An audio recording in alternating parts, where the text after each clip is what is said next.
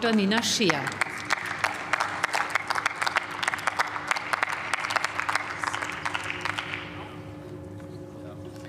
Sehr geehrte Frau Präsidentin, liebe Kolleginnen und Kollegen! In der Tat ist viel zu tun in der Klimapolitik, und es ist überhaupt nicht die Zeit, die Hände in den Schoß zu legen.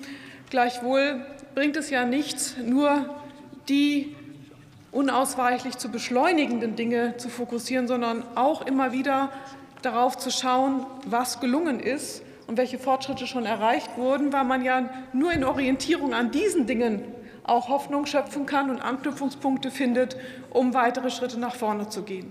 Denn Stagnation in Form von Hoffnungslosigkeit, dass dieser große Schritt nicht mehr bewältigt werden könnte, der Erreichung des 1,5 Grad Ziels bzw. 2 Grad Ziels, diese Hoffnungslosigkeit könnte der größte Feind der Klimapolitik werden.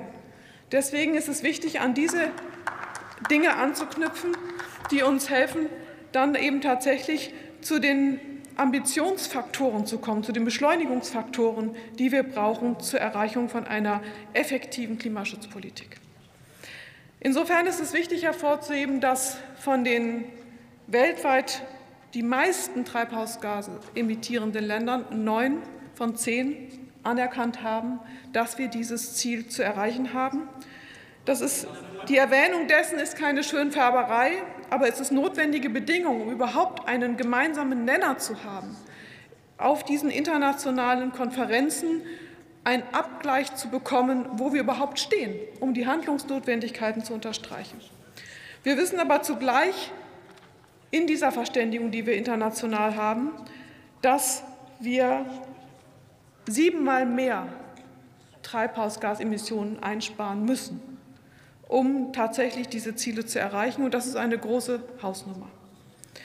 Ich möchte noch mal darauf zurückkommen, dass wir, das ist auch schon erwähnt worden, auch von meinem Kollegen, meinem Vorredner, dass die G7-Präsidentschaft eine bedeutende Rolle einnehmen kann, weil wir in der Tat Jahre hatten, in denen wir aus Deutschland heraus, aus Europa heraus, aber auch durchaus aus Deutschland heraus Vorbildfunktion weltweit hatten beim Ausbau erneuerbarer Energien. Und das ist wichtig, immer wieder diese Vorreiter- und Vorbildfunktionen auch zu fokussieren, gerade um an diese Hoffnung anzuknüpfen, die wir international brauchen. Es ist von Deutschland ausgegangen, das Erneuerbare Energiengesetz, was weltweit vielfach kopiert wurde.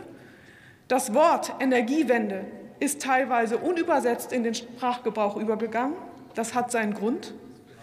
Und auch die IRENA, die internationale Erneuerbare Energieagentur, ist eine Initiative, die aus Deutschland kam und die insofern auch ein wichtiges Zeichen ist, in welche Richtung Klimaschutzpolitik zu gehen hat, wenn man den Fokus der Energiewirtschaft jetzt mal in den Mittelpunkt rückt. Und er gehört natürlich in der Verantwortlichkeit der Emissionen unmittelbar in den Mittelpunkt, auch wenn es weitere wichtige Bereiche gibt, ohne die Klimaschutz nicht zu erreichen ist. Landwirtschaft und weiteren Verkehrssektor. Aber ohne die Energiewirtschaft, ohne den Wandel in der Energiewirtschaft werden die Klimaschutzziele nicht erreichbar sein. Ich möchte kurz auf die Erfolge eingehen, die jetzt schon in der kurzen Zeit auch erreicht wurden, weil es wichtig ist, aus dem zu Anfang von mir schon erwähnten Grund die, an diese Erfolge auch zu appellieren und, und daran anzuknüpfen. Es ist wichtig, dass wir viel Geld aus einem reichen Land bereitstellen.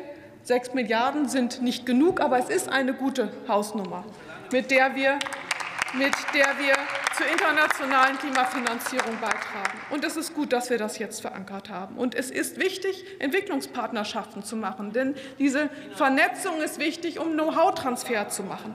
Es ist auch wichtig, dass jetzt endlich erstmalig Lost and Damages Verluste und Schäden als Tagesordnungspunkt aufgenommen wurden, weil ohne anzuerkennen, dass wir eine sehr große Verantwortung haben als Industrienation und hier auch tatsächlich Aushilfe, äh, helfen müssen, um diese Verluste auszugleichen und hier Verantwortung eben haben. Ohne dies wird es auch keine Solidarität und keine Mitwirkung der Länder geben, die eben sehr wohl auch längst in uns die Verantwortlichen erkannt haben. Ich möchte auch erwähnen, dass die feministische Außenpolitik wichtig ist, weil wir sehen, dass in vielen Bereichen, in vielen Ländern es gerade die Frauen sind, die vor Ort die Initiative ergreifen. Und das ist wichtig auch für die Finanzierungsinstrumente. Die Banken, die das erkennen, die haben mehr in die Zukunft investiert als die Banken, die die Augen davor verschließen. Und schließen möchte ich mit einem Element. Es ist auch wichtig, dass wir nicht auf die Atomenergie setzen. Wer auf Atomenergie setzt zur Klimafreundlichkeit von Energiegewinnung, der hat die Probleme nicht erkannt, der hat die Dürre, mangelnde Dürreresistenz von Atomenergie nicht erkannt, und der führt die Klimapolitik in eine Sackgasse. Das möchte ich abschließend gesagt haben. Vielen Dank.